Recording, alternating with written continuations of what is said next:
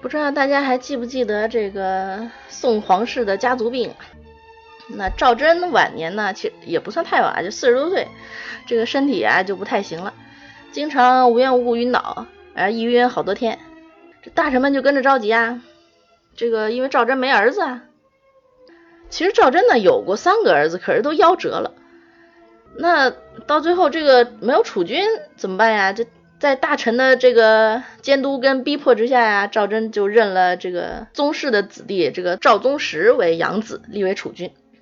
其实这个赵宗实啊，他小时候就被接进宫，交给这个曹皇后抚养了。虽然没有名分，可是实际上的意思就是准备当备用儿子用的。那过了几年呢，赵祯亲生儿子出生了，赵宗实就被打发回家了。又过了几年，赵宗的儿子死了，又想起赵宗实了。就如此反复的几次啊，最后赵祯想立赵宗实的时候，赵宗实自己都不愿意，躺在家里不去。然后皇上下诏啊，他就上表辞让；皇上再下诏，他又再辞让，一连辞了十八次。那个时候啊，写这种稿子要给秘书润稿费的，一表十金。赵宗实的秘书啊，一连写了十八篇，这个可以说大赚了一笔啊，提前实现了财务自由。那最后赵宗实被接进宫里的时候，还嘱咐身边人说：“你给我仔细看好了屋舍啊，别把房子卖了，没准过两年皇上有儿子了，我还得回来住呢。”不过呢，这个赵宗实终究还是没回来啊。等到赵祯驾崩了，赵宗实改名叫赵曙即位了。这个赵曙啊，活得比较短，三十几岁就挂了。他在位的时间只有五年。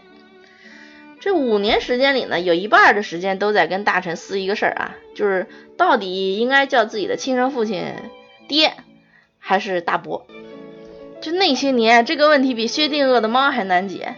就这场皇帝跟有关部门讨论生父名分的这个问题，持续了十八个月的论战。那赵曙呢，不光是在名分上一根筋呀，还是个痴情种子。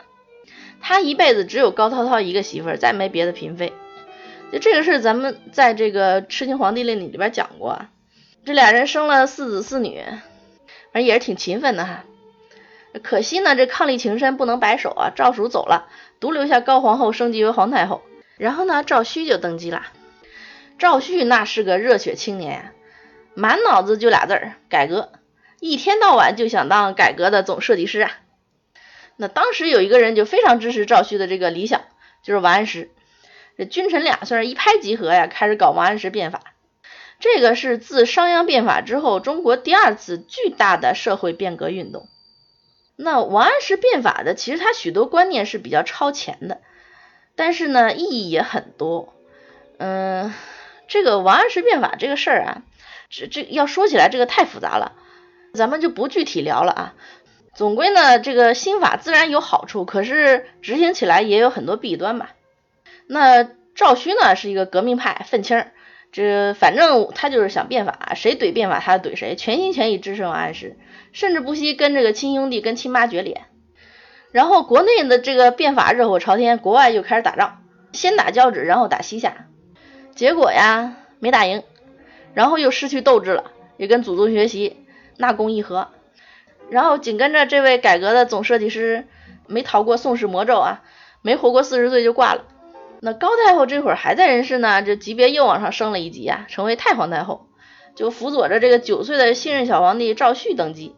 高太后垂帘听政，第一件事儿就是废除新法，把王安石那一套都给废了，然后启用这些个旧党人士，就是这个司马光呀、苏辙、苏轼啊这些人啊。那赵煦那个时候因为比较小嘛，才九岁，什么都得听太皇太后的，一直到这个太皇太后去世啊，赵煦才算解放。首先干的事儿就是清理太皇太后残余势力，连地底下的这个司马光都不放过，追贬司马光，哎，也不知道什么仇什么怨，就差鞭尸了。然后还有这个苏辙、苏轼这些个旧党人士啊，通通贬谪，越远越好。听说岭南比较远，你们就上岭南去吧。这幸亏苏轼是个吃货，是吧？走哪都能活下去，跑到岭南去还不忘吃荔枝，日啖荔枝三百颗，不辞常作岭南人，是吧？还挺高兴。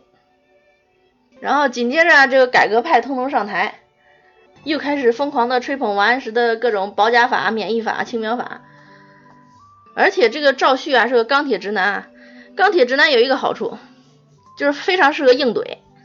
你看他爹怼不过西夏，可是他就怼过了。打了两次平夏城之战，快把西夏给怼灭了。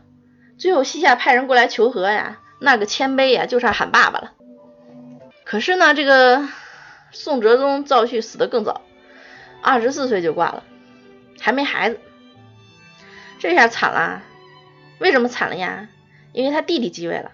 他弟弟是谁呢？就是这个历史上有名的亡国之君宋徽宗赵佶。好了，咱们今天先说到这啦，随便一说，感谢您的关注和收听，咱们下期再见。